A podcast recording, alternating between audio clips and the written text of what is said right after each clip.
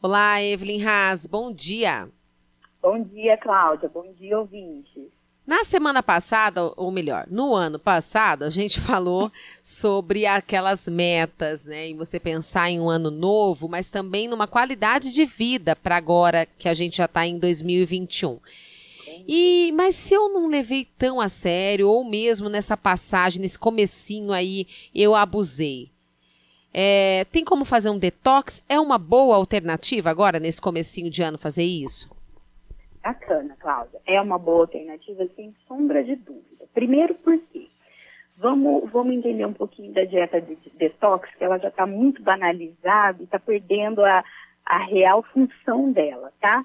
O corpo da gente, ele faz um processo de detoxificação todos os dias. Isso faz parte do nosso organismo, aonde trabalha fígado, rins, é, intestino e as nossas vias linfáticas. Esse acontece todos os dias. Só que aí a gente começa a comer muito errado, não fazer exercício, a gente sofre a ação de poluição, de estresse, de medicamento, de álcool, enfim, são N fatores que vão começando a atrapalhar a eficiência do nosso detox, do nosso corpo.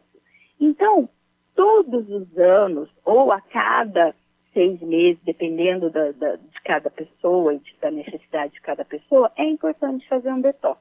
E o que, é o detox real? Porque a pessoa fala detox, ela pensa em suco verde. Né? Ah, estou tomando suco verde, estou fazendo detox.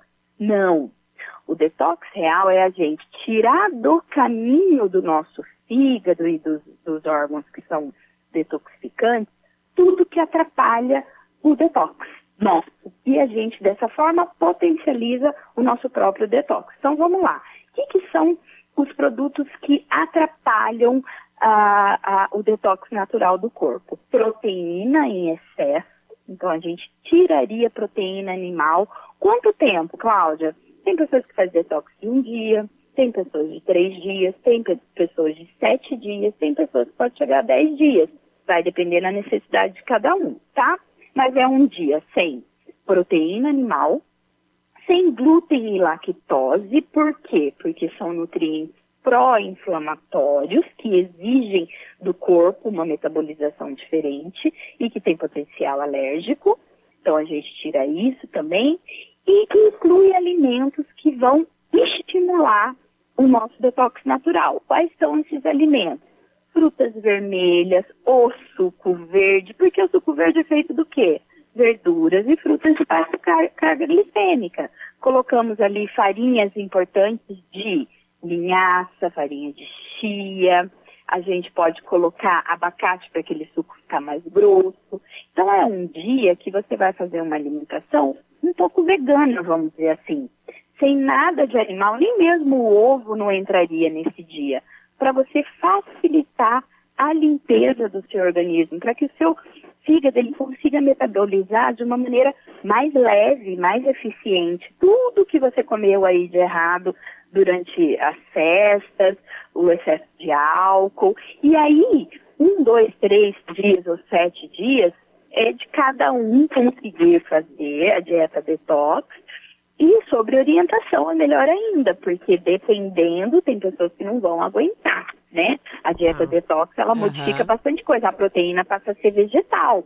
Então, no teu prato vai ter lá quinoa, muita salada, muitos vegetais, é, de repente um feijão preto, mas não vai ter a proteína. Vai colocar semente de girassol, vão ter outros aportes de nutrição que você vai ter para ajudar teu corpo a detoxificar. Mas é muito bacana, o resultado é muito legal. Tem pessoas que estão com dificuldade de emagrecer, faz detox de um, dois dias, voltam a emagrecer. É como se fosse um respiro para um corpo. Abre tá portas, né? É como se abre tivesse portas, meio entupido ali e você abre as portas para o emagrecimento. Exatamente. Bacana. Exatamente. Vamos começar o ano assim, então, pensando Vamos de forma leve. Isso. Tá bem. Obrigada, Evelyn, e até a semana que vem. Até a semana que vem, Cláudia.